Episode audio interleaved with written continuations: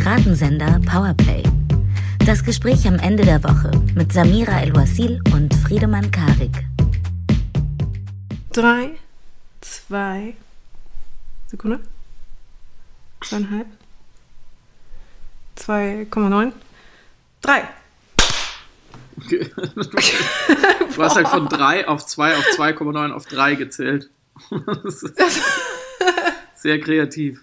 Naja, du könntest so, Ministerpräsidentin werden mit diesem mathematischen ja, Verständnis. Richtig, es, es, fühlte sich halt richtig an. Also es fühlte sich auch falsch an, jetzt nach einer 2 eine 1 folgen zu lassen. Ja, und ich höre natürlich immer auf mein Bauchgefühl, was so mathematische Gesetzmäßigkeiten angeht. Ist ja wohl logisch. So machen wir das auch erfolgreich seit einem Jahr. Absolut, es war ein Modellversuch. Muss man die auch lassen.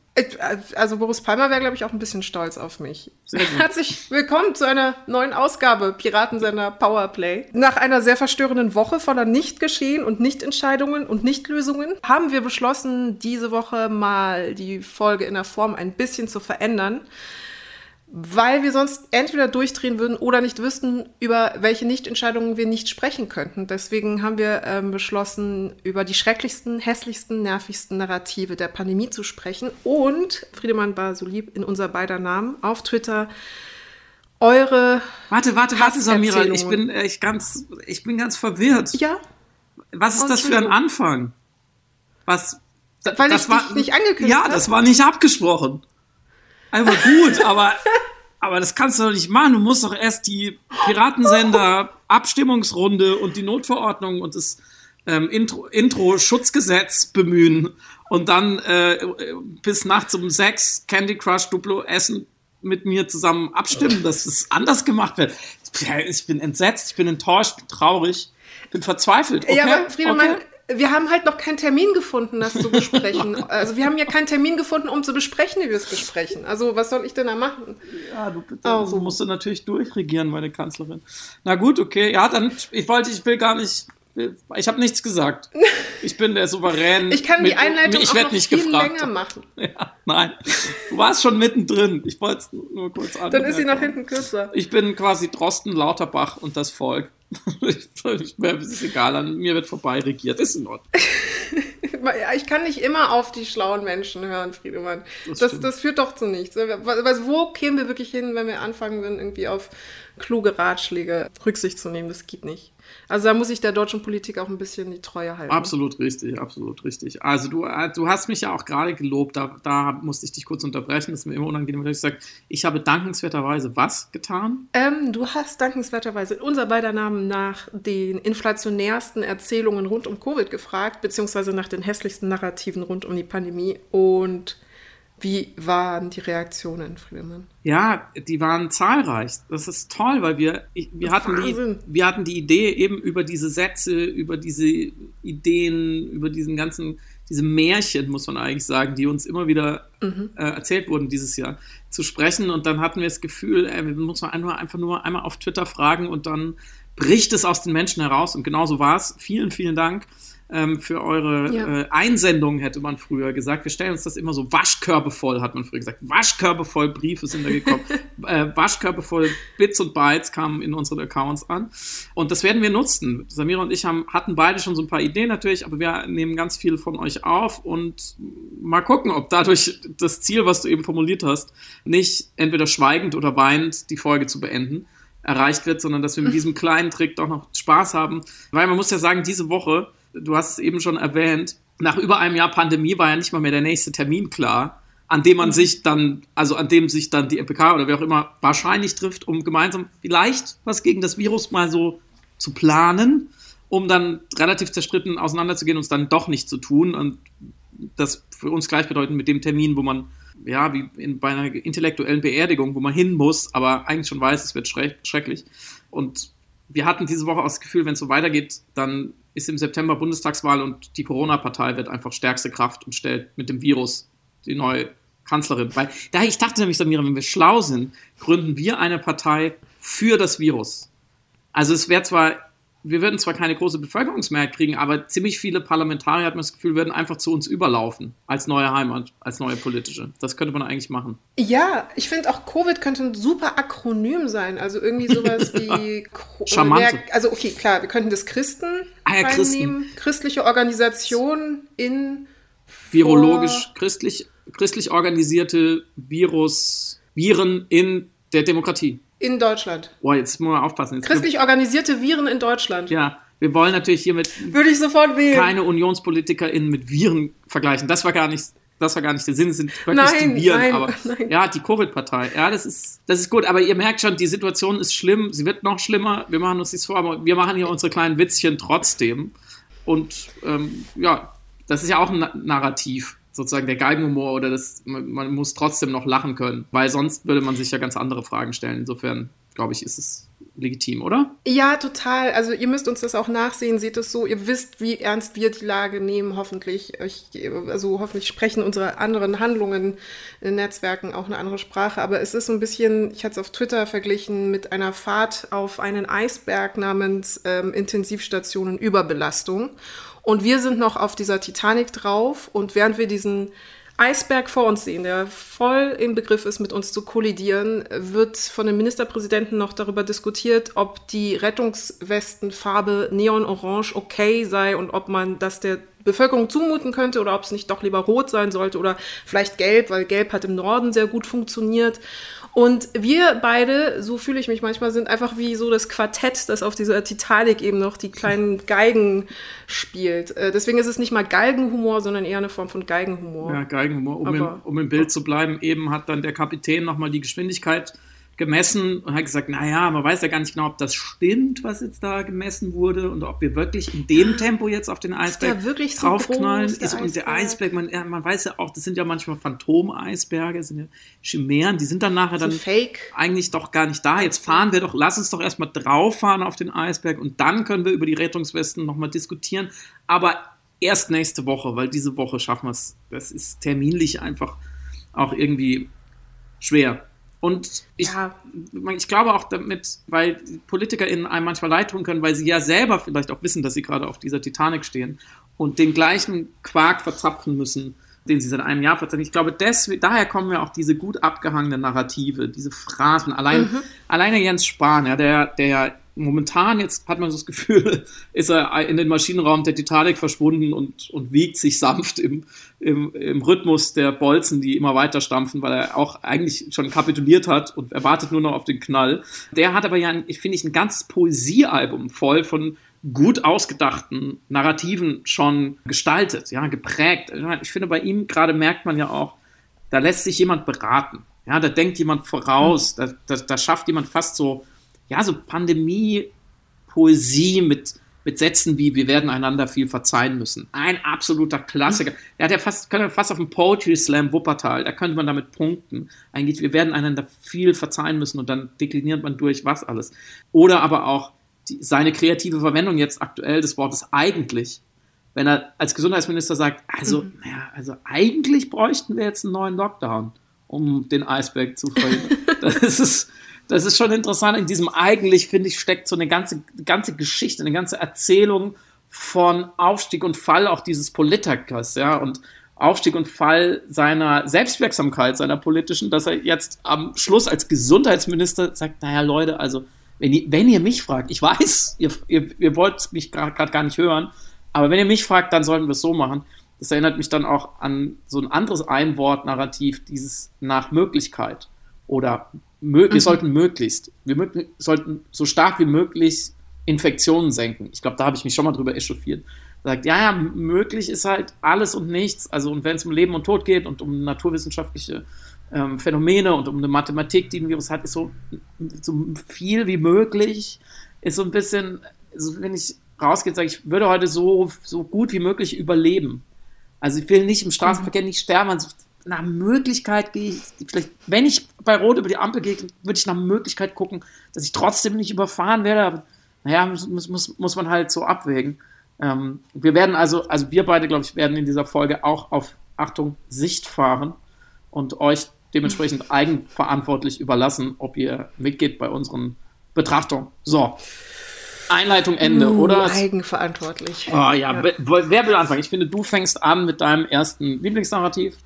Und dann hangeln wir uns durch, da, oder? Sehr, sehr gerne, weil da hast du mich gerade schon eiskalt erwischt. Das Wort Eigenverantwortlichkeit als oder das Konzept, besser gesagt, der Eigenverantwortlichkeit, was sich ja eben durch alle politischen Diskurse und ähm, Ansprachen zieht als äh, Adressierung an eine mhm. Bevölkerung, die Mitverantwortung übernehmen muss für strukturelle Organisationen, die aber auch dem Staat obliegen. Und wir müssen nochmal an dieser Stelle betonen, es handelt sich um eine Pandemie, die kollektiv gelöst werden muss.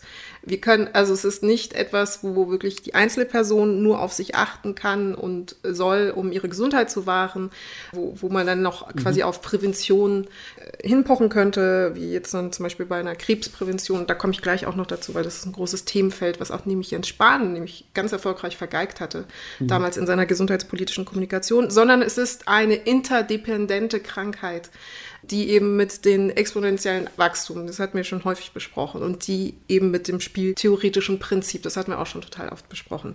Das bedeutet also, auf Eigenverantwortlichkeit zu pochen als Ultimo eines Freiheitsausdruckes, zum Beispiel einerseits in publizistischen Diskursen und als Lösungsmittel in politischen Diskursen, macht mich so ein bisschen äh, rasend aus vielen Gründen. Es kommt einmal dieser Aspekt in diesem Wort zusammen äh, Freiheit versus Sicherheit also gerade vor allem in den polizistischen Diskursen. Äh, und es wird dann von der Politik aber auch übernommen, äh, meistens eben von liberaler Seite übernommen.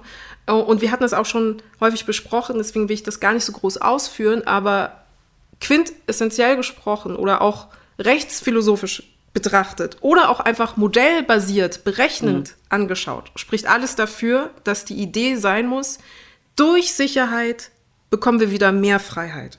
Dass sich diese beiden Konzepte also gar nicht widersprechen, so wie es manchmal eben aufgemacht wird als Gegensatzpaar. Das nur auf eben sozusagen der ähm, publizistischen und vielleicht manchmal auch eben philosophischen Betrachtung. Aber im, äh, als im politischen Diskurs bemühte Idee ist ja interessant, die Verantwortung auf den Bürger zu lenken, weil wenn Sachen nicht klappen, die Zahlen zum Beispiel nicht gut sind, äh, die Ergebnisse nicht kommen, die, die äh, Kurven sich nicht senken, der Bürger schuld war. Mhm und nicht etwa zum Beispiel eine wie auch immer noch geöffnete Wirtschaft oder politische Entscheidungen oder politische Trägheit.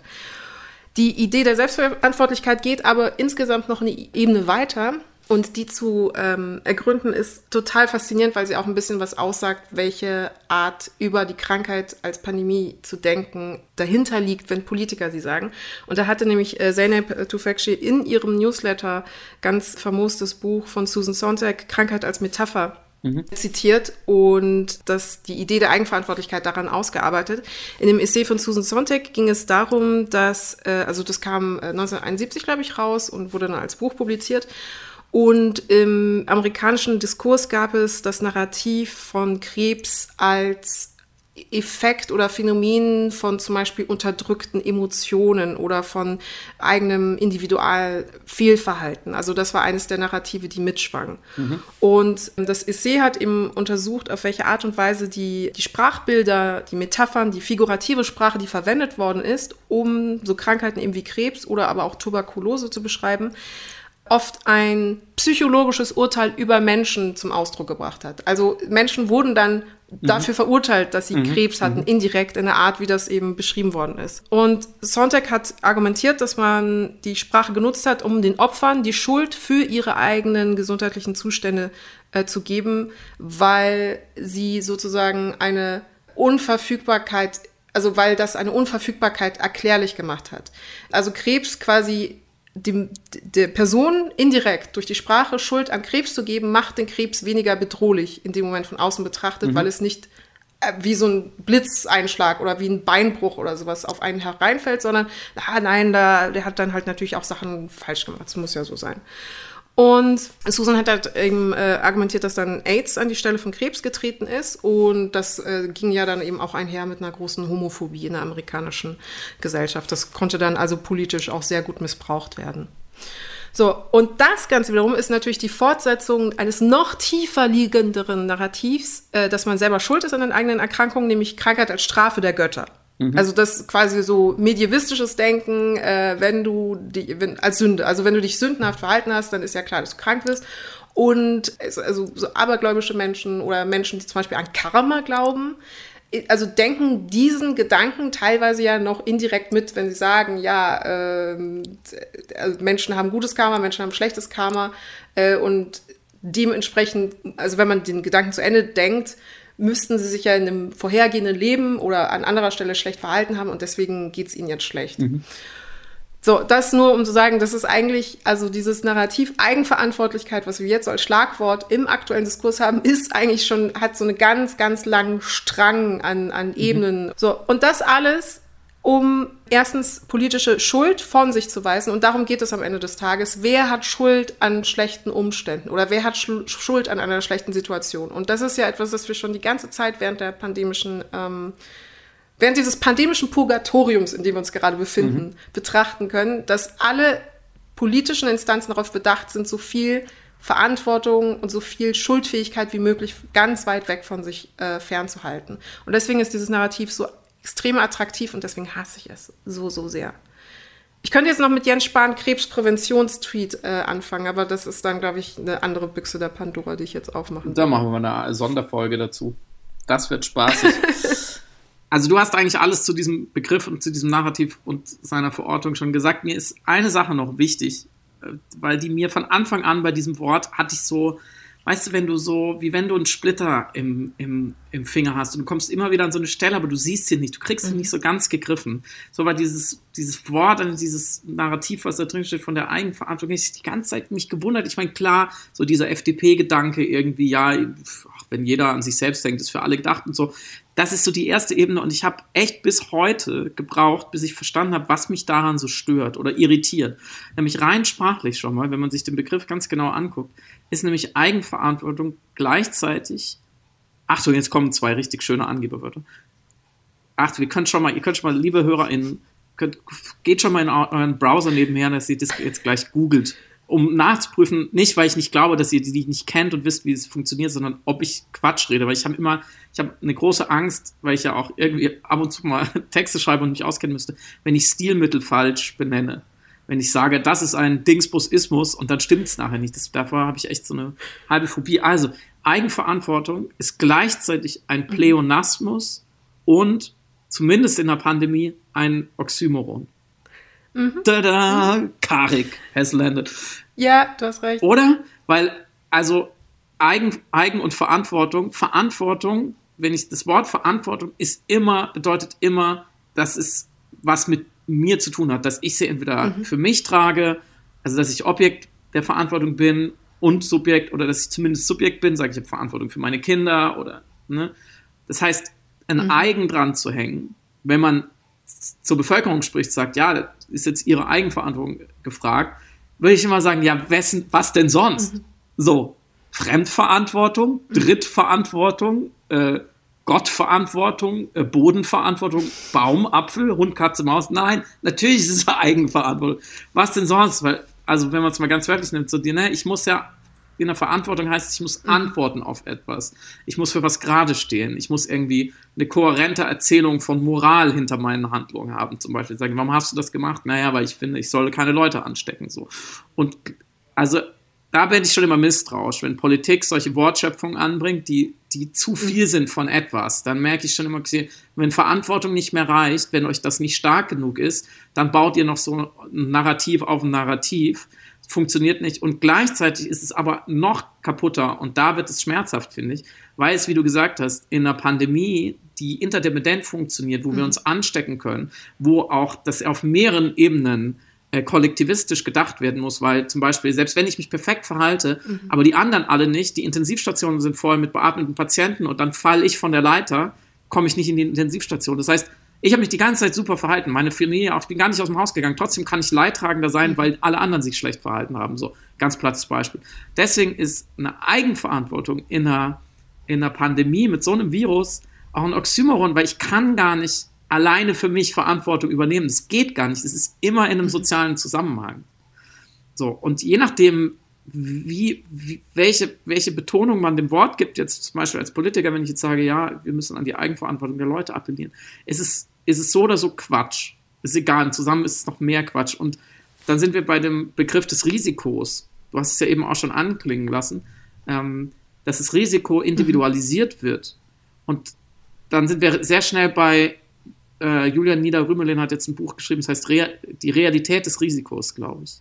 Dass man so tut, als gäbe es ein Risiko X für jeden Bürger und das ist gleich. Und damit kann man dann leben oder muss man dann leben oder halt nicht. Und wenn ich vielleicht eine Vorerkrankung habe, ist es halt höher, blöd. Ja, aber so ist es halt immer. Ähm, mhm. Das stimmt ja nicht dieses Risiko ist ja keine absolute Größe. Genauso wie die Eigenverantwortung keine absolute Größe ist, dass ich halte mich jetzt an alle Regeln und dann ist gut, dann kann mir nichts passieren.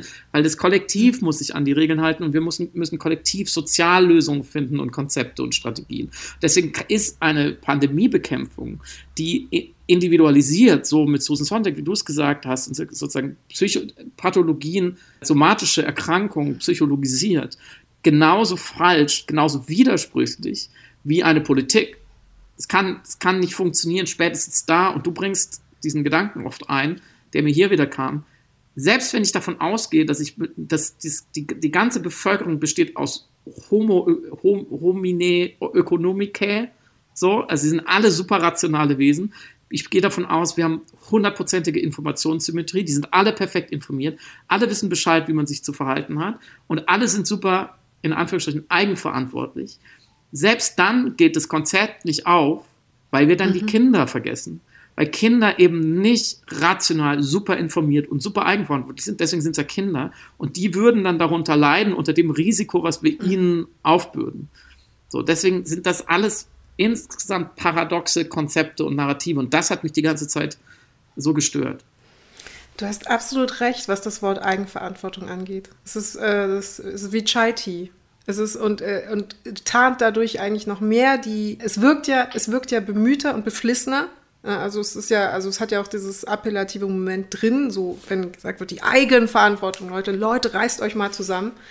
Aber durch, mhm. durch den Pleonasmus, also übertüncht es tatsächlich, oder du hast es jetzt quasi rausgekehrt, aber im Grunde genommen im ersten Moment ist der Sound ein wesentlich dringlicherer als das Wort tatsächlich ist, weil es ja keine Bedeutung hat in dem Sinne, wie du es auch gerade rausgearbeitet hast. Ja. Und es ist wie alle perfiden Narrative, es ist äh, auf, auf eine Art wieder ein Hygienefaktor, weil ich kann schlecht sagen, nein, ja. ich übernehme keine Eigenverantwortung. Ich kann mich nicht dagegen wehren, gegen dieses Narrativ. Und das macht es so schwierig. Und das, das, deswegen ist es auch so klebrig, weil es gibt keine Diskussion, wo irgendjemand sagt, nein, ich finde es nicht gut, dass die Leute in Eigenverantwortung mit der Pandemie umgehen. Das machen, das ist schlecht. Und du musst immer erklären, ja. warum das nicht greift. So, und ähm, da ist vielleicht eine passable Überleitung zu meinem ersten Narrativ, Bitte. Samira, wenn ich darf, weil es so ein bisschen dazugehört, und das ist, dass der vermeintlich mögliche oder erstrebenswerte Ausgleich zwischen Wirtschaft mhm. und Gesundheit. Du warst eben auch schon bei Freiheit und Sicherheit und hast zu Recht gesagt, also das ist kein Ausgleich, sondern das ist eine Bedingung, eine Kausalität. Nur durch Sicherheit vor dem Virus mhm. erreichen wir Freiheit und nicht anders. Alles andere funktioniert nicht. Und so ähnlich ist es ja bei Wirtschaft und Gesundheit auch. Und auch da ist es so perfide, weil auf den ersten Blick, auf der erste Klang, das klingt gar nicht so verkehrt. Also Ausgleich ist ja immer schon mal, denkt man, ja, Kompromiss, wie so ein, wie so ein Schiedsrichter, ist irgendwie fair. Und Gesundheit und Wirtschaft sind auch irgendwie zwei so große Begriffe. Da würde man auch sagen, ja, stimmt, sollte man irgendwie in Einklang bringen und so. Und dann denkt man, zumindest ich dachte ich schon so, Moment mal, das kenne ich, irgendwo kenne ich doch dieses seltsame Gegensatzpaar, was da aufgemacht wird. Irgendwoher kenne ich das. Da, da schallt doch etwas anderes herüber durch den, über den langen Flur des, mhm. der Diskurse. Und natürlich ist mhm. es der Klimadiskurs. Ja, in dem, und Peter Altmaier sagt das quasi bei jeder Gelegenheit wörtlich. Wir müssen einen Ausgleich finden zwischen Klimaschutz oder zwischen Ökologie und Wirtschaft oder Ökonomie. Und Markus Söder hat es in seinem großen Spiegel-Interview diese Woche wieder interessanterweise auch quasi öffentlich vorgerechnet, seinen Gedankengang oder seine Positionierung, was für ihn die Union darstellen sollte, wo die im, im, Wahlkampf landen sollte, nämlich Maß und Mitte heißt es dann auch immer gerne, also in einer Mitte. Söder hat gesagt, wir müssen eine vernünftige Balance finden zwischen den verschiedenen Interessen, also zum Beispiel Ökologie und Ökonomie. Und genau diese Ideologisierung der Mitte zwischen ganz, ganz, ganz, ganz schlimmen natürlich weitgehend ausgedachten Extremen, aber das ist ja erstmal egal. Also bei Söder in einem Interview war es jetzt die Grünen, das ist die Ökodiktatur. Ja, die wollen nur um, Umweltschutz, Klimaschutz, auf Teufel komm raus. Die FDP als Marktdiktatur hatte sie gezeichnet. Also meine Wort war jetzt. Oder die SPD, ich weiß gar nicht, was er der so genau vorwirft, weil die SPD ist wirklich, die ist wirklich nicht extrem in keinster Weise. Ähm, sollte sie mal vielleicht mal wieder werden. Also die sind da so Sozialdemokratie-Diktatoren, wenn man es so sagen kann. Nur das ist Markus Söder ganz wichtig. Das ist seine Positionierung, seine Strategie. Die, die, die einzigen, die noch in der Mitte sind, in diesem ganzen Wahnsinn, das ist er und die Union. Die halten die hm. Normalität hoch. Und das ist es nämlich eigentlich, diese Ideologie der Mitte und dieses Ausgleichs und der vernünftigen Balance. Es ist Normalitarismus. Es ist die Überhöhung eines vermeintlichen Normalzustandes. Und das Normale braucht immer mhm. das Abnormale. Ja, die Mitte braucht immer die, die Ränder und die Kanten und die Pole. Und in dem Fall sind es, werden da zwei Pole aufgemacht, zurück zu Corona, zwischen Wirtschaft und Gesundheit. Einerseits, wenn es um die Gesundheit geht und wie viel Ansteckung können wir uns erlauben, was ist mit den Intensivbelegungen und so weiter, was sind, was sind die Risiken und die Gefahren für die Bevölkerung. Das sind ja wissenschaftlich belegte mhm. Überlegungen. So, das wissen wir durch Studien oder zumindest durch Modellierung. So, das, da gibt es, das ist objektivierbar, wie wir da drauf kommen. Und das ist dringend angeraten meistens. Zum Beispiel ein ernstes Drücken der Inzidenzen Richtung Null. Am besten, je nachdem, 10, höchstens 35, eigentlich sagt die Wissenschaft. Eigentlich so, Viola Priesemann sagt, eigentlich schon zu spät so. Also eine sehr, sehr viel geringere Zahl, als die Politik jetzt wieder festgesetzt hat. Oder auch im, Klima, im Klimadiskurs dann die Reduktion der Emissionen auf Null, weil wir sagen, können wir uns nicht mehr erlauben, weil Erwärmung und so weiter. Und auf der anderen Seite, der andere Pol, der da aufgemacht wird, ist ja das wirtschaftlich mhm. Opportune, würde ich es jetzt mal nennen. Also ich würde sogar das Profitgetriebene, kurzfristig Profitgetriebene. Und das wäre der andere Pol, wäre also das da weiterzumachen oder das sogar auszubauen, also mehr Cash zu machen. So, und wenn man diese zwei Pole aufmacht, dann ist ja die Mitte gar nicht ja. vernünftig, sondern dann ist ja die Mitte dazwischen so wie in der Mitte der Straße zu fahren. So, weil nur weil das geometrisch quasi ich von links dann vier Meter Abstand habe und vom rechts vom Straßengraben vier Meter Abstand habe, das ist ja nicht vernünftig und ausgeglichen und klug, sondern selbstmörderisch. So, weil vernünftig, eine vernünftige, eine vernünftige Lösung wäre in Deutschland rechts zu fahren oder in England links zu fahren. Ja. Und zwar nur da. Ohne Ausnahme. Ohne zwischendurch zu sagen, ja, aber da müssen wir jetzt müssen wir auch mal ein bisschen weiter links fahren, weil wir können ja nicht die ganze Zeit rechts fahren. Das ist Quatsch so. Und von mir aus natürlich, das war jetzt vielleicht ein sehr plattes Beispiel, aber für Übergangsszenarien, Transformationspläne, ja, um aus Pfadabhängigkeiten wegzukommen, so in, in, in, Sachen Klima zum Beispiel. Natürlich muss man da Kompromisse eingehen und natürlich muss man gucken, hey, wir sind jetzt die ganze Zeit sehr, sehr weit links gefahren, wir müssen schleunigst ganz nach rechts, wir können jetzt nicht einfach das Lenkrad komplett rumreißen, beziehungsweise sollten wir uns sehr genau überlegen, ob wir das tun wollen und was das wieder für Externalitäten äh, dann zeugt und so. Das kann man ja diskutieren, aber eigentlich alles unter 90 Prozent rechts fahren ist nicht vernünftig, sondern so ein sehr, sehr, sehr dumm. Weil ein, ein Frontal, ja, so, so ein so ein Viertel Frontal, Frontalaufprall ist auch schon sehr schlecht. Ist nicht ganz so schlimm wie komplett, aber so, ihr merkt, worauf ich hinaus will. Und so ist auch der angebliche Ausgleich zwischen Gesundheit und Wirtschaft oder auch, wenn man so, man kann ja auch sagen, Gesundheit und Freiheit von mir was ja oft synonym gebraucht wird tatsächlich von, von Seiten von einer marktliberaleren Ecke, für die ist Freiheit ja eigentlich immer die Freiheit, Umsatz zu machen. Auch sehr, sehr dumm. Es ist sehr, sehr dumm, weil, wie du vorhin schon gesagt hast, ne, erst wenn wir die Gesundheit sichergestellt haben, können wir überhaupt sagen, okay, jetzt sind wir alle halbwegs gesund und es wird nicht in der Katastrophe enden. Jetzt können wir uns um den Rest kümmern. So rum muss man ja denken, weil sonst passiert ja genau das, was in Deutschland während des letzten Jahres fast die meiste Zeit tatsächlich die gesellschaftliche Realität war. Wir haben eine Hängepartie, weil wir in der Mitte der Straße fahren und wir fahren die ganze Zeit irgendwo rein. und das ist letztlich die schlechteste ja. Variante von allen.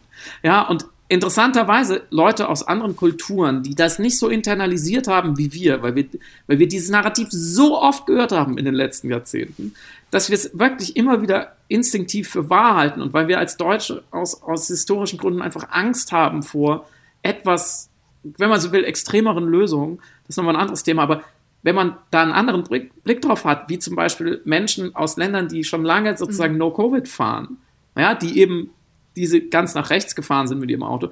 In der, in der Zeit diese Woche war wieder ein, wurde wieder ein taiwanesischer Offizieller, ich weiß nicht mehr genau, was er war, aus dem Gesundheitswesen zitiert und der hat ganz, der hat gesagt, nee, nee, also so ein bisschen die Wirtschaft öffnen und das Leben und das so ein bisschen laufen lassen bei höheren Inzidenzen. Das machen wir natürlich nicht, weil das heißt, es ist total sinnlos, äh, diese halbe-halbe Variante. Äh, auch ökonomisch ergibt es nur Sinn, erstmal die Pandemie in den Griff zu kriegen und dann kann man alles wieder öffnen.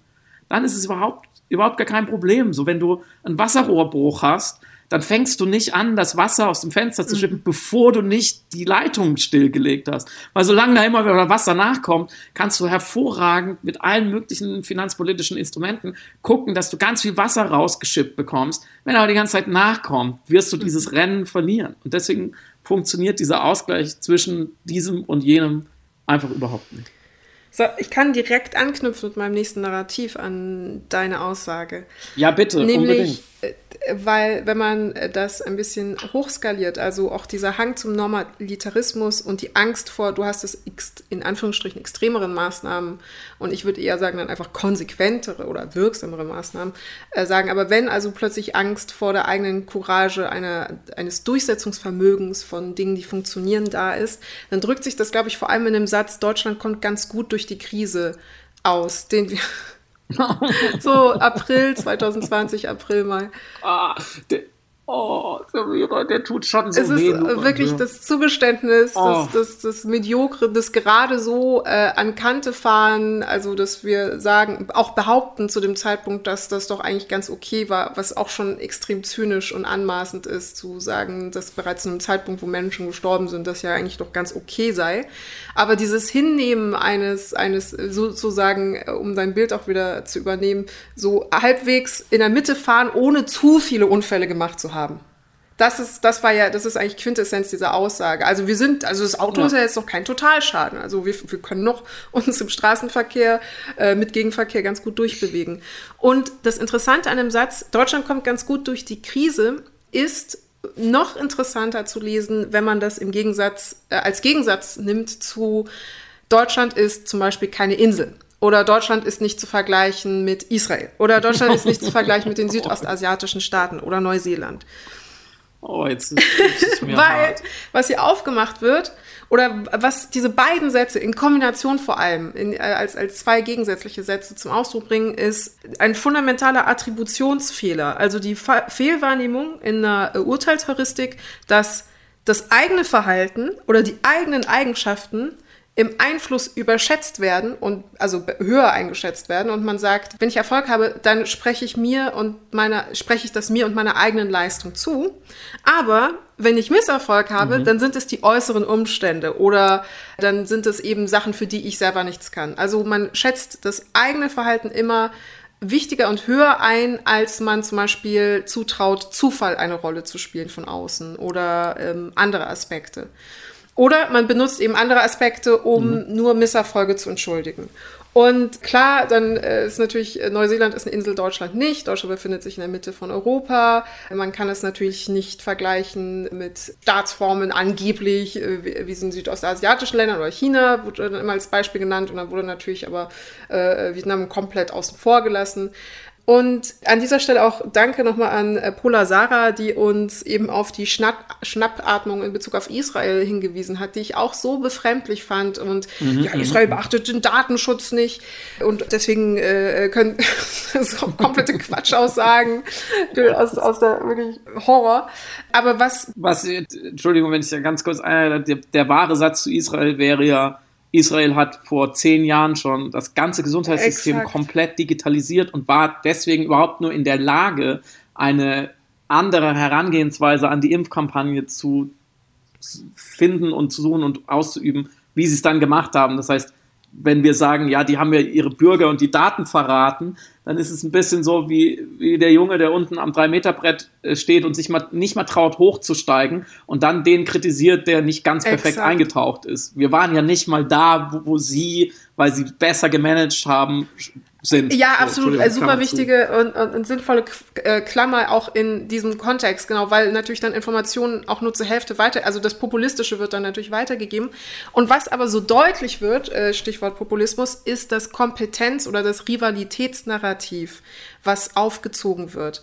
Also mhm. eben, und, und, und ich möchte das noch eins größer aufziehen, die Darstellung der pandemischen Bekämpfung oder der Bekämpfung gegen die Pandemie als Red Race, als Wettrennen der Staaten mhm. gegeneinander, global, wer macht es besser. Und wir sehen diese, diese Plotstruktur an verschiedenen Stellen, also seien es die Impfstoffe, wo es dann plötzlich eben diesen nationalen Impfschwanzvergleich gab. Also welcher, welches Land hat jetzt den besseren Impfstoff mhm. hergestellt und das von den Russen kann man nicht ernst nehmen und das von den Franzosen ist äh, so und so. Ich verstehe das natürlich eine, ein Bedürfnis nach einer Vergleichbarkeit oder einer Qualitätsvergleichbarkeit, die auf bestimmten Maßstäben basiert vorhanden ist, aber es ist immer übergeschwappt auch in ein politischen Vergleich des Umgangs mit der Pandemie zwischen den Ländern und immer meistens zum Vorteil mhm. der eigenen nationalen narrativen Erzählung. Also es wurde dann gerne versucht, eben das andere abzuwerten. Also wenn dann zum Beispiel Großbritannien oder Irland oder Portugal einen harten Lockdown macht, dann wird gesagt, ja gut, bei denen ist das, die Inzidenzwerte ja auch explodiert und oder äh, mediterrane Länder, die umarmen sich ja auch viel mehr und deswegen müssen sie es nochmal anders machen. Oder äh, wie gesagt, die Staatsformen werden verglichen mhm. und so weiter. Oder es ist, äh, ist es eben eine Insel, deswegen kann es nicht, nicht vergleichen. Also Attributionsfehler. Und dieses Kompetenz- oder Rivalitätsnarrativ ist verstehe ich natürlich auf journalistischer Ebene besser zu erzählen und zu verkaufen, weil du Sachen antagonisieren oder Länder oder andere Regierungen antagonisieren kannst. Und dadurch hast du natürlich mhm. eine Erzählung aufgebaut, die auch eine gewisse Einschwörung im Land erlaubt. Also, boah, wir müssen jetzt, äh, die machen das so, aber wir machen es natürlich besser. Aber es verkennt einfach das globale Moment dieser Pandemie. Also nichts ist gerade so dumm, wie aus der Bekämpfung der Pandemie ein Wettrennen machen zu wollen. Das ist, das ist eigentlich die, die, dümmste Art, das Ganze zu framen oder erzählen zu wollen, weil wir nicht nur innergesellschaftlich interdependent sind, sondern die Länder ja auch untereinander. Das heißt, die einzige sinnvolle, der mhm. einzig sinnvolle Umgang mit Modellen oder Ergebnissen aus anderen Ländern ist natürlich zu schauen, was hat Erfolg, können wir das übernehmen, wir müssen es umsetzen. Das ist die, die, also abschauen, was funktioniert. Das ist, ja, das ist Adaptation. Ne? Crazy, ist das dein Ernst? Sollte man echt von anderen Ländern lernen? Ich, ist ja, ist wer hatte Wahnsinn. denn bei Lanz gestern diesen Satz gesagt, kluge Menschen lernen aus ihren Fehlern und weise Menschen lernen aus den Fehlern anderer? Weißt du das zufällig? Ja, also, also, weil ich das einen guten Satz fand, aber ich will natürlich jetzt auch nicht Paul Ziemiak aus Versehen zitiert haben. Deswegen Nee, ich glaube, er weiß, ich glaube, es war tatsächlich, Mar also, ja, das, ich, da hätte ich schon unterbrochen. Ich glaube, es war, war tatsächlich. Markus Lanz. War, also äh, fand ich, dann dachte ich, stimmt eigentlich. Also, und das ist noch nicht so angekommen. Ja, aber sonst kommen wir ja ganz gut durch die Krise, Friedemann. Ja, fantastisch. Und du kannst jetzt, weil wir so gut durchkommen, kannst du dir jetzt überlegen, mit welchem Narrativ ich gleich weitermache. Ich gebe dir gleich zwei Varianten. Also, oh, Variante darf man nicht sagen. Entschuldigung, Entschuldigung es ist auch belegtes Wort, äh, zwei Optionen. Aber ich wollte noch mal kurz sagen, dass ich ja eine der ganz wenigen Dinge, die man wirklich, glaube ich, positiv sehen kann, ist an, an der Pandemie, ist, dass Deutschland dahingehend zwar immer noch verblendet ist von sich selbst, aber auch das viel stimmt. über sich lernt. Also ich glaube, wir lernen gerade, dass unsere Organisationsfähigkeit völlig überschätzt ist. Ja. Und ähm, wir lernen aber auch gerade, dass unsere Solidarität, dass wir unsere Solidarität eigentlich mhm. unterschätzen. Und das wäre wünschenswert, wenn wir das mal lernen, dass wir merken, wir sind eigentlich auch echt ähm, solidarisch. Wir, so, wir passen schon auch ein Stück weit aufeinander auf. So, wir haben es in der ersten Welle gesehen, dass die Leute zwei Wochen bevor die Regeln in Kraft traten, sich schon nach den Regeln verhalten haben. Natürlich, weil sie Angst hatten, aber auch mhm. aus Solidarität. So, und ich glaube, das habe ich neulich auch schon mal irgendwo gesagt, ähm, wenn, so wenn Deutschland in den, in den Spiegel schaut, dann ist der, der Spiegel halt so ein bisschen verzerrt und dann verwechselt man Wohlstand mit Kompetenz, weil wir sind halt sehr reich, also denken wir müssen mhm. sehr kompetent sein. Und das stimmt natürlich nicht. Und gleichzeitig verwechseln wir halt Formulare mit Fortschritt, wo halt andere Länder wirklich einen Fortschritt gemacht haben, wirklich bessere Mittel haben und bessere Methoden, haben wir halt mehr Regeln und mehr Formulare. Und das, das merkt man dann halt in so einer Krise. Und gleichzeitig ist natürlich auch der Satz, Deutschland ist insgesamt noch gut durchgekommen, natürlich auch wieder der absolute Königssatz der mhm. Verantwortungsabfuhr. Und da, jetzt, das ist quasi die Überleitung. Ich habe noch zwei weitere super Verantwortungsabfuhr-Narrative für dich mitgebracht. Und zwar, du kannst jetzt überlegen, was zuerst kommt. Entweder natürlich, der einzige aus, Ausweg aus der Pandemie mhm. ist die Impfung, Satz 1. Oder das zweite, das konnte man ja alles nicht die Impfung. wissen. Die Impfung, ja, das wäre auch mein, mein Favorit jetzt gewesen, weil es passt gerade auch so gut zu Israel, weil man dann natürlich auch neidisch immer auf diese anderen Länder schaut, England, Israel, USA und so, die viel, viel schneller sind, sagt, ja, wir müssen einfach nur so schnell werden wie die und ich finde es bemerkenswert, dass auch zum Beispiel äh, bei Markus Lanz die, gestern, skizziert man so einen Weg mhm. ohne Lockdown. Ja, wie schaffen wir es, dass die Intensivkapazitäten nicht überlastet sind, ohne jetzt in Lockdown zu gehen? Könnte das gehen? Und dann sagt Lauterbach, ja, dazu müssten wir halt, ja, das könnte gehen, aber dazu müssten wir halt sehr, sehr viel schneller, viel mehr impfen. Mhm. Was ja ein Widerspruch ist, weil du kannst ja nicht sagen, ja, das könnte gehen, aber dazu müssen wir was machen, was nicht geht. So, also die, dieses Impfding ist so, das ist so das goldene Kalb, Vielleicht auch, weil wir vielleicht ein Volk von, von eigentlich von, habe ich immer das Gefühl, wir sind so ein Volk von Chemikern eigentlich.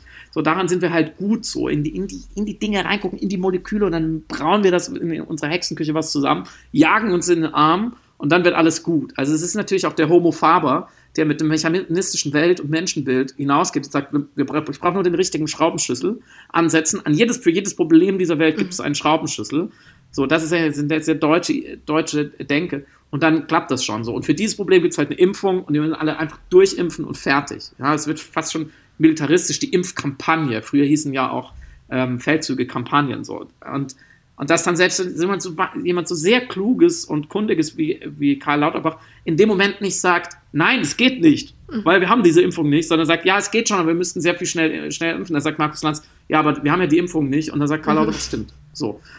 Und ich glaube, da zeigt, sich, da zeigt sich auch die Macht dieses Narratives, weil es exklusiv ist, wenn man sagt, es ist der einzige Ausweg aus der Pandemie und wörtlich so geäußert hat das Jens Spahn, glaube ich, zum ersten Mal im Herbst, da ist es mir aufgefallen und Manuela Schwesig, glaube ich, im, im, Januar mal in einer Talkshow, wo es eben darum ging, ja, wie schlimm war jetzt die zweite Welle und wie haben wir da versagt und hätten wir früher reingehen können und was machen wir denn jetzt, wenn wir jetzt die Zahlen gesenkt haben und das haben viele, viele Leute an vielen, vielen Stellen immer wieder mhm.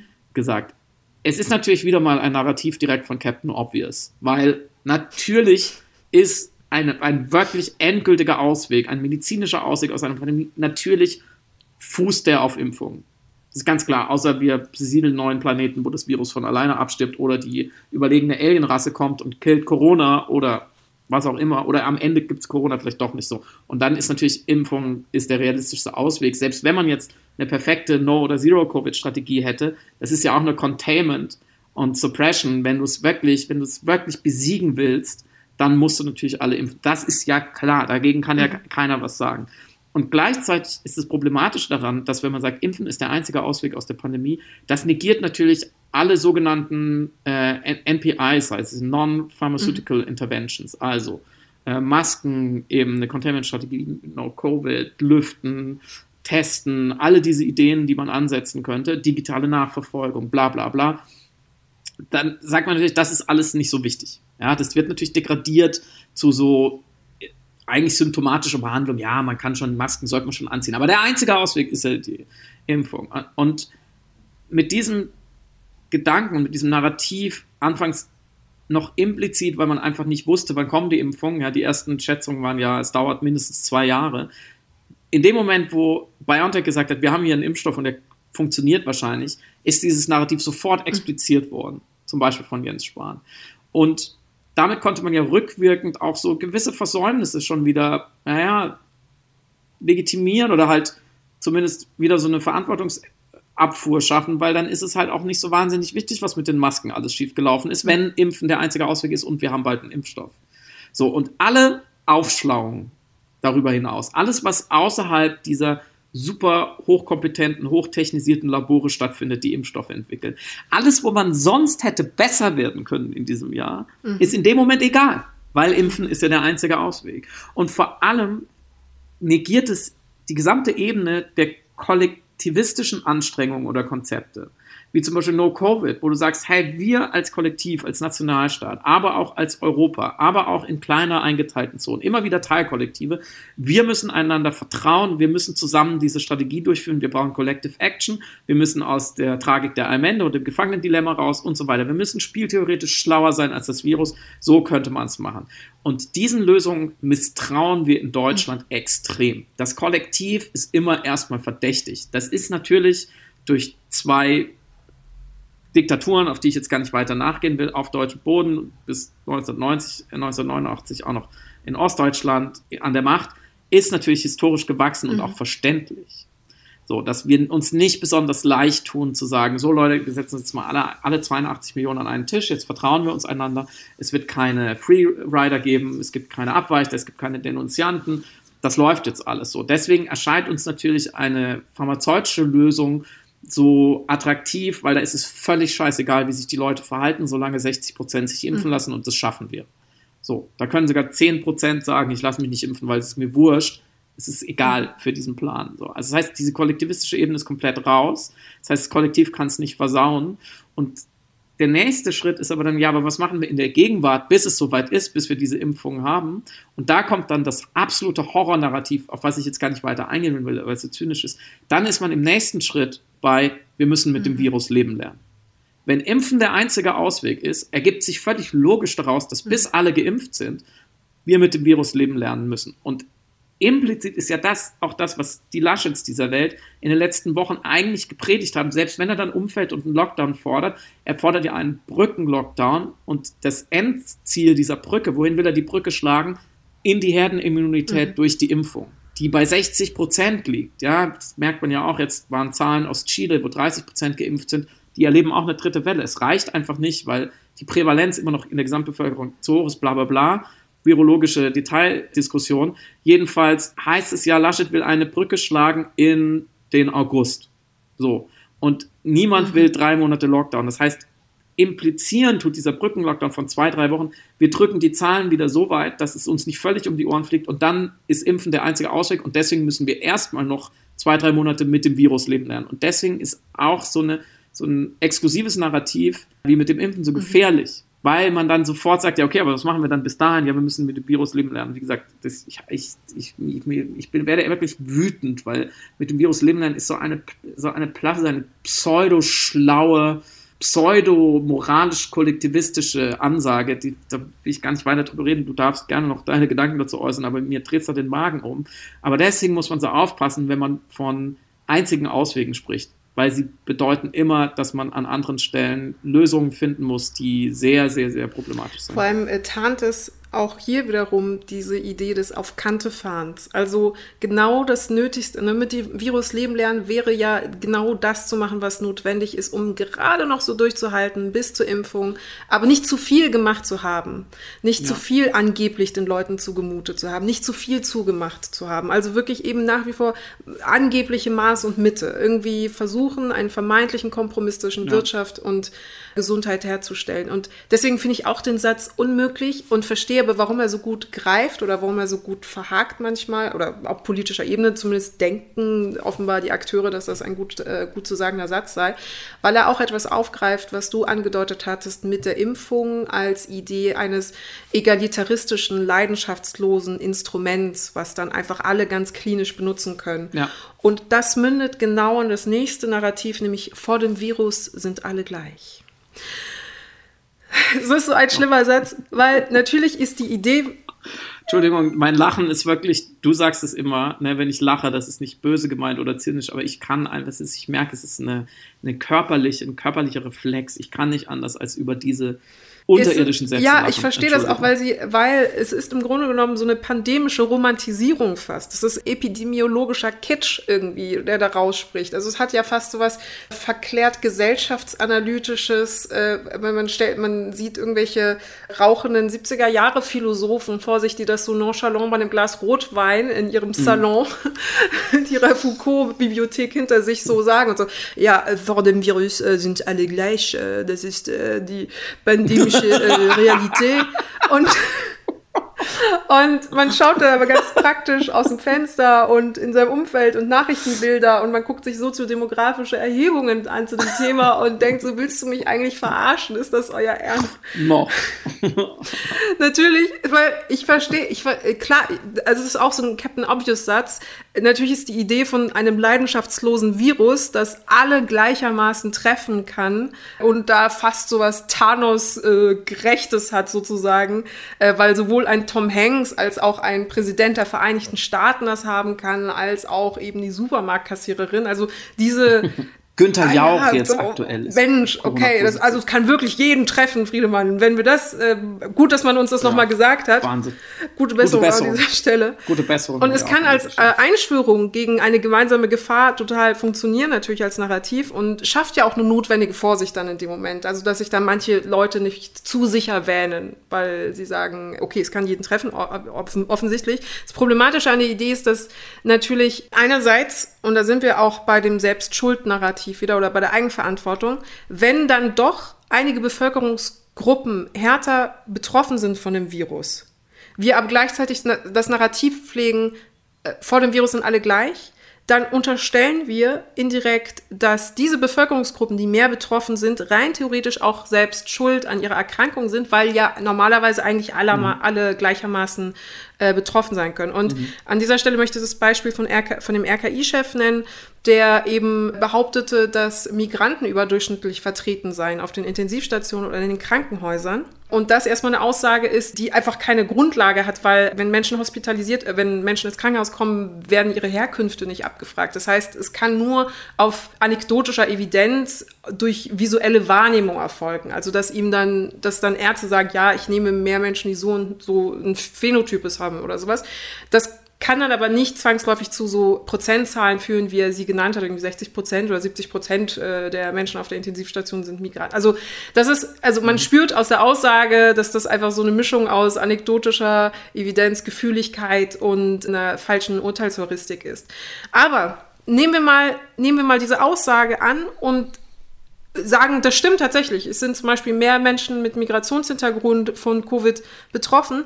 Dann verkennt es in der Aussage von dem RKI-Chef, dass es nämlich genau andersherum ist, beziehungsweise wäre. Also, dass wenn du einer sozioökonomischen Gruppe zugehörig bist oder einer bestimmten Demografie zugehörig bist, die Gefahren einer Infektion für dich, einer Erkrankung höher sein können. Aus sozioökonomischen Gründen. Zum Beispiel bei Migranten. Mhm die häufiger in systemrele sogenannten systemrelevanten Berufen arbeiten, die in systemrelevanten Geschäften arbeiten, wie Supermärkte, die häufiger oder statistisch gesehen häufiger in der Pflege zu finden sind, die in der Industrie viel arbeiten, siehe die Fleischfabriken von Tönnies, die seltener in Berufen arbeiten, die zum Beispiel mhm. Homeoffice ermöglichen oder Kreativberufe oder all diese anderen Berufe, die jetzt gerade weniger, einfach de facto weniger dem Virus ausgesetzt sind. Auch auf sozioökonomischer Ebene wissen wir, und da ist auch eine Verschränkung natürlich mit Herkunft, dass Menschen, die äh, ökonomisch schwach sind, andere räumliche Situationen haben, räumlicher beengt sind, nicht Ausweichsmöglichkeiten haben, nicht die mhm. großen Wohnungen haben, nicht die großen Gärten haben. Dass also natürlich da Infektionsgeschehen sich nochmal anders verhält. Das heißt, wir haben natürlich soziodemografische oder sozioökonomische oder soziologische Faktoren, die bedingen, dass manche Menschen vor dem Virus gleicher sind sozusagen als andere. Also dass manche Menschen schneller einem Infektionsrisiko ausgesetzt sind, für das sie selber nichts können, weil, und da sind wir wieder bei der Verantwortung des Staates und seinem Umgang mit dem goldenen Kalb der Wirtschaft, äh, nach wie vor Menschen gezwungen werden, zur Arbeit zu gehen, obwohl man weiß, dass sie sich dort einem Infektionsrisiko aussetzen werden und müssen. Und übrigens äh, noch äh, kleiner Asterisk an dieser Stelle. Wer war das? Äh, Peter Altmaier, der heute gesagt hat, dass er keine Pflicht, keine Testpflicht bei Betrieben durchsetzen möchte, dass es nach wie vor eine Handlungsempfehlung bleibt, aber keine Pflicht. Mhm. Äh, wir aber gleichzeitig wissen, dass die meisten Betriebe immer noch nicht testen. Wo ich mir einfach an den Kopf, also das ist wirklich, ich weiß, das hat mit dem Narrativ gerade nichts zu tun, aber ich habe es einfach gerade eben nochmal gelesen und erfahren und ich war einfach so geschockt. Ich verstehe, was ist denn, was ist denn das Problem? Warum kann man das Testen nicht verpflichtend machen in Betrieben? Was, also was genau ist da die logische Argumentation dahinter? Ich habe tatsächlich mir genau die gleiche Frage gestellt und dachte dann, Friedemann, du kennst dich jetzt wirklich mit Wirtschaft und Arbeitsschutz und solchen ja. Sachen nicht aus. Lese mal einen Artikel dazu durch. Und ich habe es mir durchgelesen und versucht zu verstehen und im Endeffekt haben die, die ArbeitgebervertreterInnen, ja, die, die ihn ja dazu beim Wirtschaftsgipfel dazu gebracht haben, das nicht zu fordern, macht er nicht aus Jux und Tollerei, sondern er trifft sich ja mit all denen, die vertreten dann so und so viel äh, Milliarden Umsatz oder so und so viele Arbeitsplätze. Waren, ich glaube, es waren zwei Haupt Hauptargumente. Erstens haben sie gesagt, die Leute wollen das ja. nicht, was halt eine absolute ja. Frechheit ist. Die Leute wollen nicht geschützt werden. Das würden die nicht annehmen, was natürlich völliger Quatsch ist, weil du bist ja weisungsbefugt und du erlegst denen ja auch sonst allen möglichen Schrott auf. Die Leute wollen auch nicht Regeln. Also, arbeiten. kannst du sagen, steck dir das Stäbchen in die Nase, wenn du zur Schicht kommst. So. Also Das ist natürlich völliger Wahnsinn. Und das zweite waren Kosten. Ja, also, ja, okay. So. Das wollte ich, also, ne, es ist keine, kein, so, es ist keine magische Zauberformel, es ist einfach nur wie immer, immer wieder das Gleiche. Und der andere halbe Punkt, das noch ganz kurz. Altmaier war, war ja aber auch, zeichnete ja auch verantwortlich für eine Geschichte, die mit zu, zu den besten Sätzen dieser Pandemie im schlimmsten Sinne äh, gehört. Und darauf hat uns auch ein User hingewiesen. Ich weiß gerade nicht mehr, wer, wie er hieß, aber vielen Dank nochmal. Es hat mich echt fast gefreut. Er hat ja im, im Winter gesagt, auf die Frage, warum er, er und die Wirtschaft und die Wirtschaftspolitik nicht auf, sich nicht auf eine zweite Welle weiter vorbereiten wollten mit besseren Konzepten und so weiter. Er hätte gesagt, naja, er hätte, wenn er sich auf eine zweite Welle hätte vorbereiten wollen, als Ministerium, dann hätte er diese Pläne nicht geheim halten können und das hätte dann zu einem Skandal oder zu einer Panik geführt. Ja, und deswegen hat er keine Vorbereitung getroffen, weil allein das Wissen um die Vorbereitung, das hätte der Wirtschaft ja nicht gut getan. Eine unfassbare Aussage ist. Und er hat sich dann, er hat das, die Situation dann überhaupt nicht äh, selbstherrlich mit der Wiedervereinigung verglichen, für die es ja auch keine Pläne in der Schublade gab und die nur deswegen geklappt hat, weil wenn man es vorher geplant hätte, dann hätte es nicht geklappt. So. Ich lasse es einfach mal so Dieser stehen. Satz ist so von wirklich einer ganz seltsamen extraterrestrischen Schönheit. Und an dieser Stelle auch nochmal Danke an Quadro Formaggio, der uns darauf hingewiesen hat. Ah ja, er war's. Richtig. Ah, ja, vielen ähm, aber vielen Dank, nee, vielen okay, Dank für die Erinnerung, nein, unbedingt an diesen äh, fantastischen Satz und auch an die Erklärung, die natürlich, die leuchtet mir ein, macht es aber für mich nicht verständlicher. So. Genau, aber um den Punkt, der abzuschließen, vor dem Virus, äh, vor, vor, dem Virus sind wir alle gleich, äh, noch als Einschub, äh, dass das auch, also selbst wenn man jetzt nicht mit Demografie äh, argumentieren würde, man sagt, ja, aber naja, also aber trotzdem sind wir alle gleich, müsste ich ja da nochmal dagegenhalten und sagen, aber es ist fucking nicht so, deswegen schützen wir doch gerade auch unsere vulnerablen Gruppen. Also weil doch das Sterblichkeitsrisiko bei manchen ah, noch Leuten, ein gutes die vulnerablen Gruppen schützen, ja stimmt.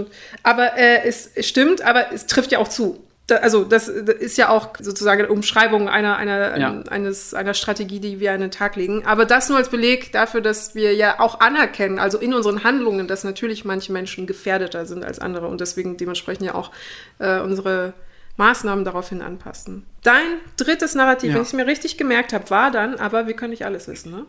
Ja, dazu komme ich sofort noch einen Satz zu den vulnerablen Gruppen, weil das war ja auch zwischendurch so schon eine Standardfloskel im, im Herbst, Winter. Also Christian mhm. Winter hundertmal gesagt.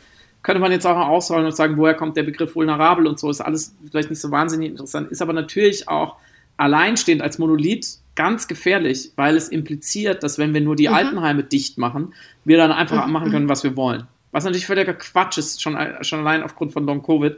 Und wegen der, wegen der Kinder, wie immer. Das ist natürlich schwierig. Und zweitens, dieser Satz, alle sind vor dem Virus gleich, ist auch nochmal interessant verschieden, wenn man Virus oder Pandemie sagt. Weil ja, vor richtig. dem Virus stimmt der schon nicht, aber er stimmt wenigstens zu 7%. Weil ja. natürlich vor einem Virus ist irgendwo, sind Menschen gleich und ob, ob es dich erwischt oder nicht, ist abgesehen von Leuten mit Vorerkrankungen dann einfach, das hat man ja gesehen jetzt bei ganz vielen schweren Fällen auch Pechsache sozusagen. Es erwischt ja, ja auch genau. Leute, bei denen, die, wo es keinen Grund dafür gibt. So, da kann man wenig, na, irgendwie am Rande sagen, ist was dran. Aber in dem Moment, wo es eine Pandemie ist, ist es natürlich Quatsch, weil eine Pandemie setzt ja genau nur soziale Ungerechtigkeiten fort. Das ist so, wie wenn man sagt, ja, vor der Gesellschaft sind alle gleich. Nein, ja. natürlich nicht. Der Satz ergibt überhaupt gar keinen Sinn. So. Und damit kommen wir sehr gerne zu meinem dritten und letzten ausführlich zu besprechenden Narrativ. Das versprechen wir euch. Und das ist das konnte man alles nicht wissen, beziehungsweise auch das Virus ist unberechenbar, was eigentlich das Gleiche ist. Ja?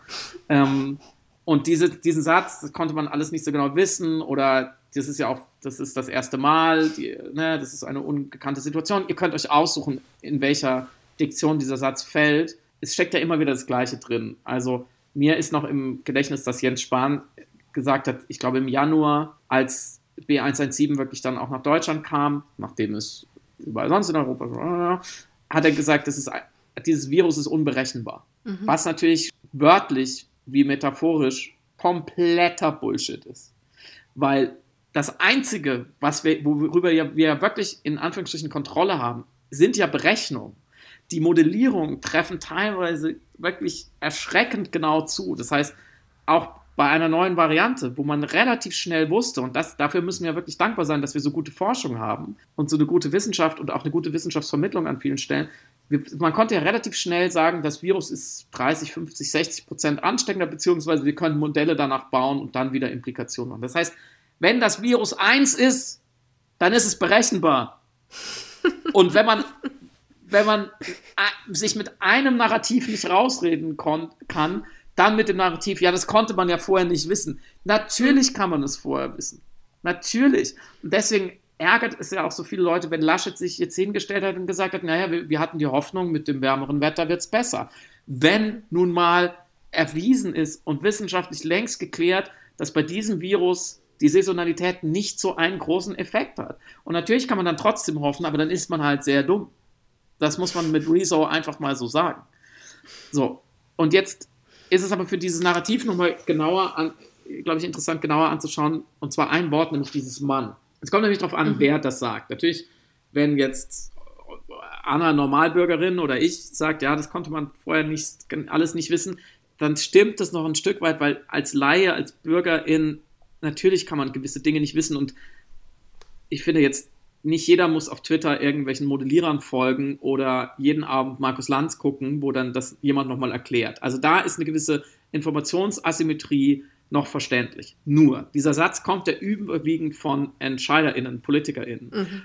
Und da ist dieses Mann ja eigentlich schon eine Lüge, weil eigentlich steckt ja ich drin. Naja, wenn Jens mhm. Spahn sagt, wir werden einander viel verzeihen müssen, dann sagt, meint er ja eigentlich auch, ihr müsst, werdet mir viel verzeihen müssen. Und so ist es auch, ähm, wenn Armin Laschet sagt, wir hatten die Hoffnung, dann meint er natürlich ich und höchstens noch so ein plurales Ministeriales, das sagt ja mein Ministerium, meine Institution, meine Landesregierung. So kann man das sagen, so ich und mein Beraterstab.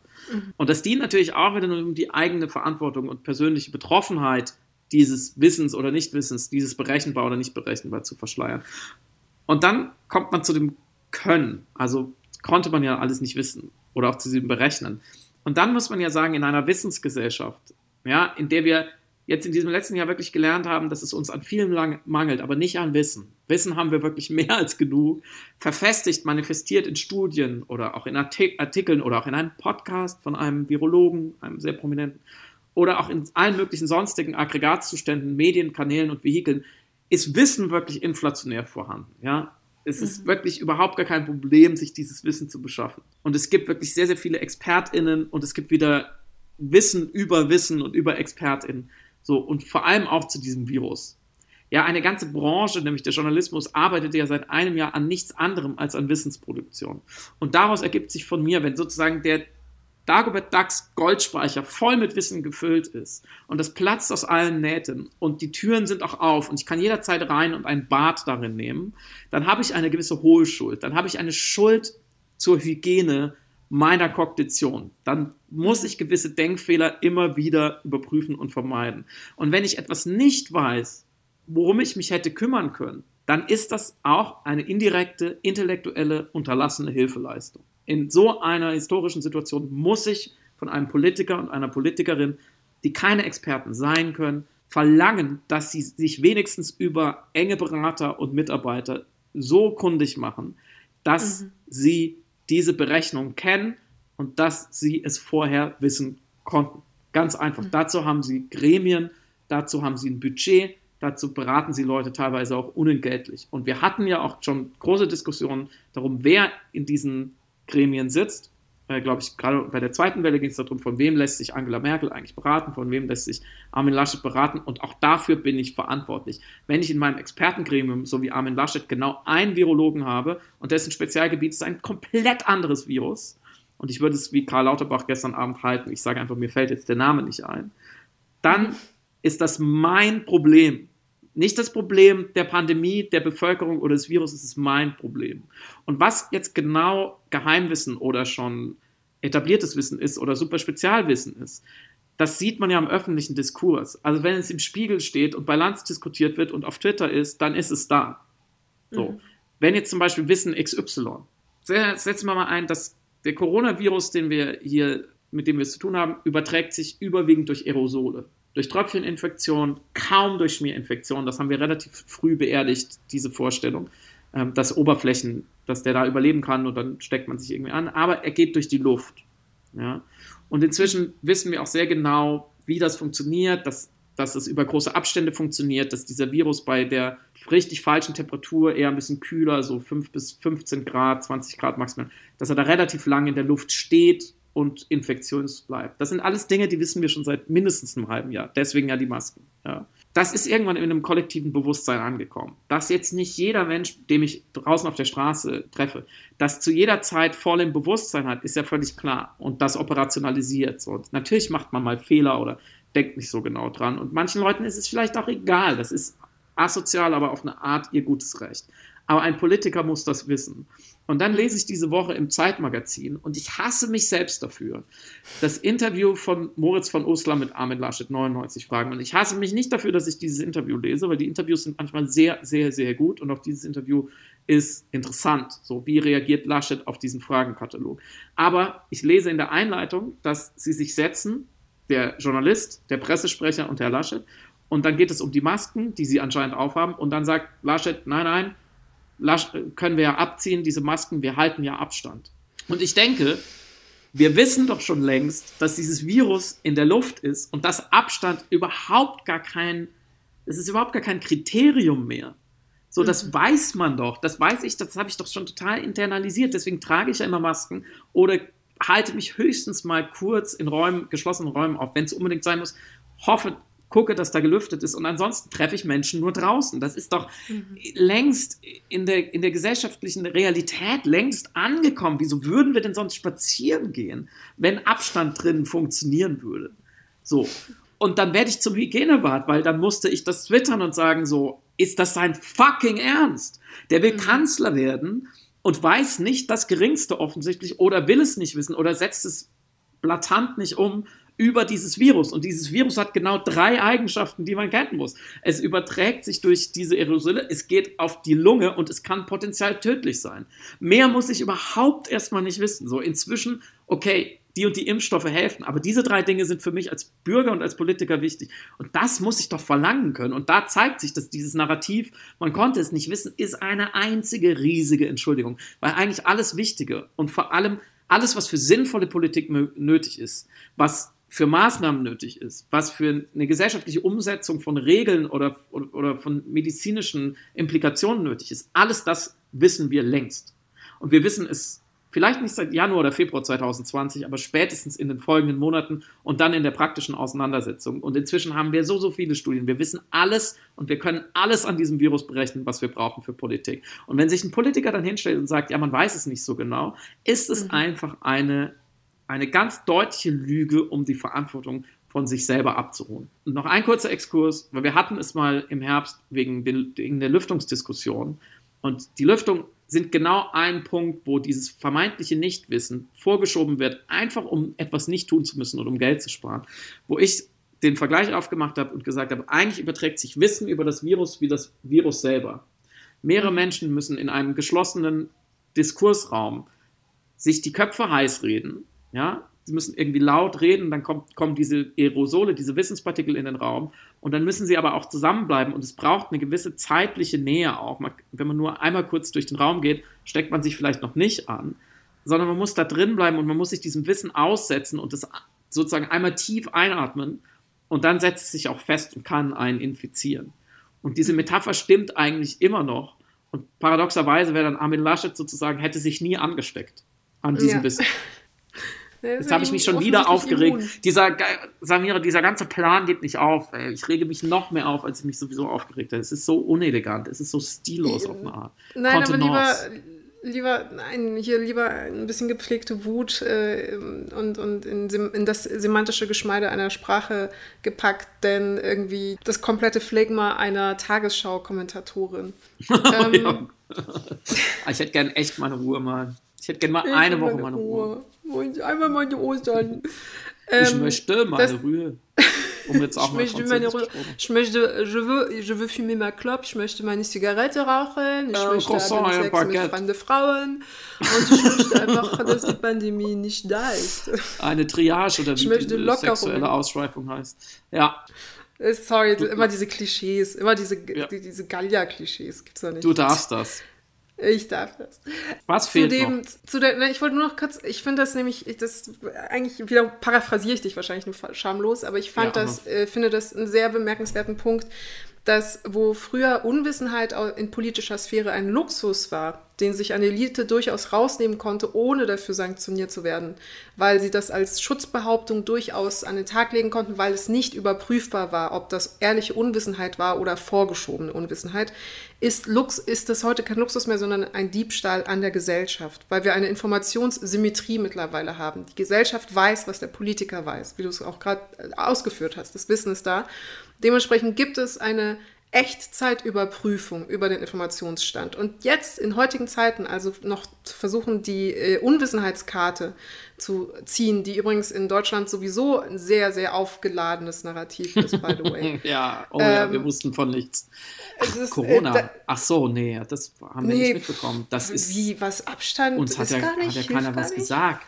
Und deswegen äh, finde ich es genau interessant, dass es eben noch als, als, äh, als rhetorische Technik in der Politik irgendwie immer noch versucht wird zu ziehen. Ich finde, wir haben es auch an anderer Stelle gesehen, zum Beispiel in Bezug auf die Korruptionsaffäre. Er war jung und wusste nicht, was er tut. Er hatte keine Ja, Ahnung, mit genau. wem er sich da einlässt und so.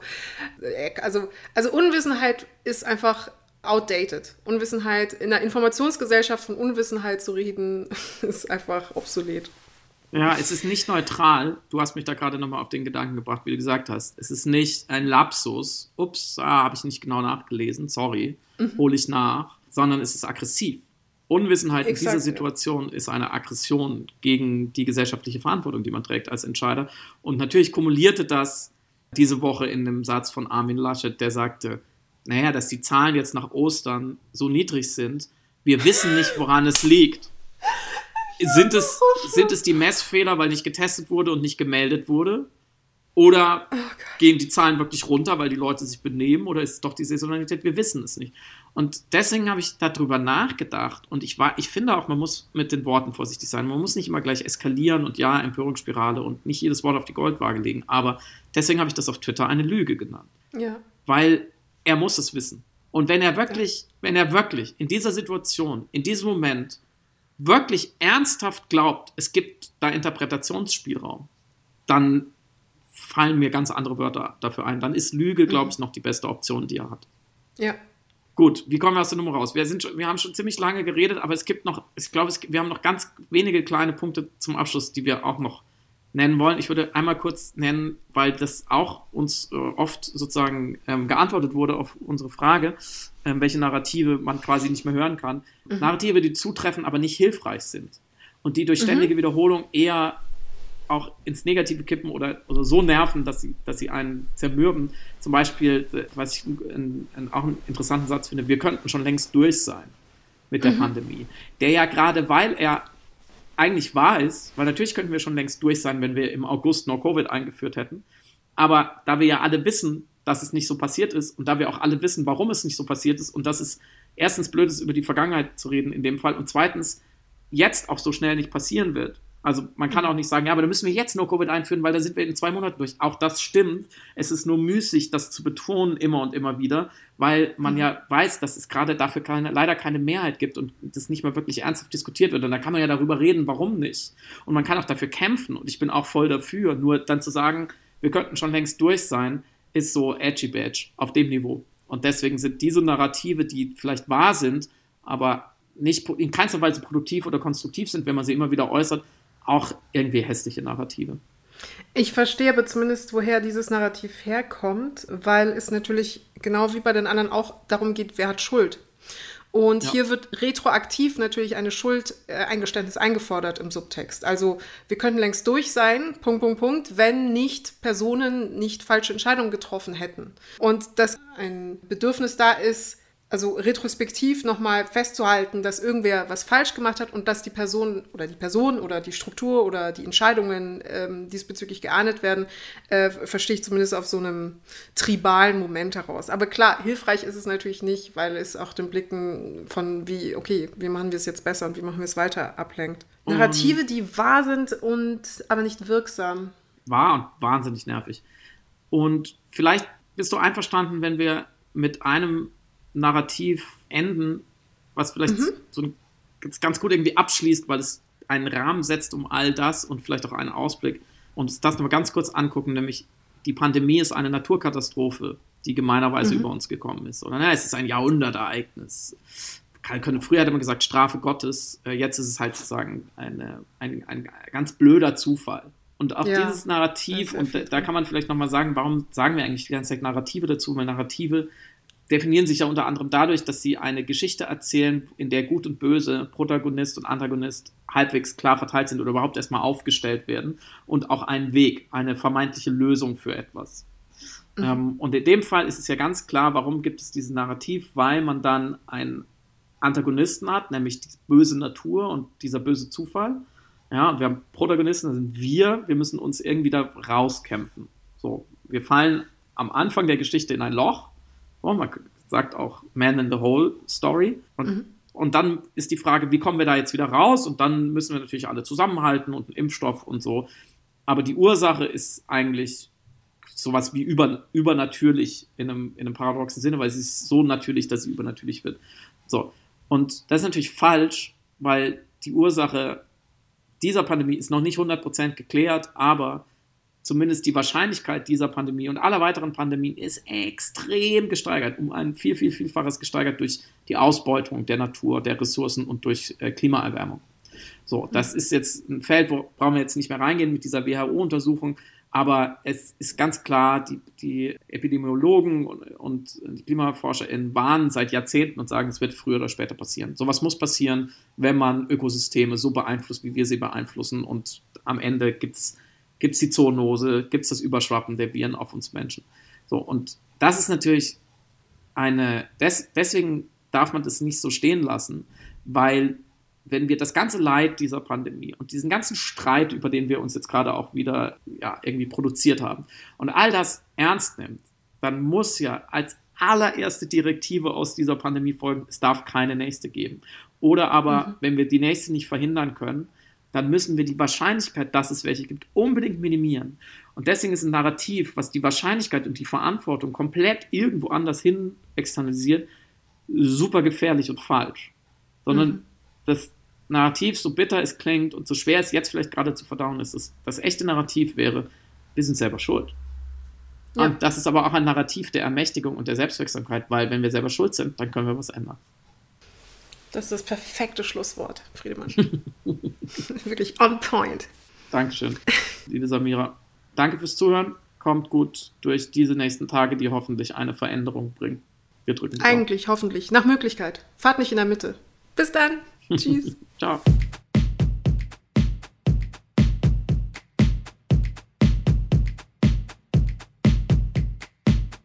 Du hörst Piratensender Powerplay. Das Gespräch am Ende der Woche mit Samira El-Wasil und Friedemann Karik. Piratensender Powerplay ist eine Produktion von Powerplay Productions in Kooperation mit Yin Yang, der unsichtbaren Yogamatte für den diskreten Yogi. Du willst Yin Yang zwei Wochen kostenlos testen? Abonniere diesen Podcast überall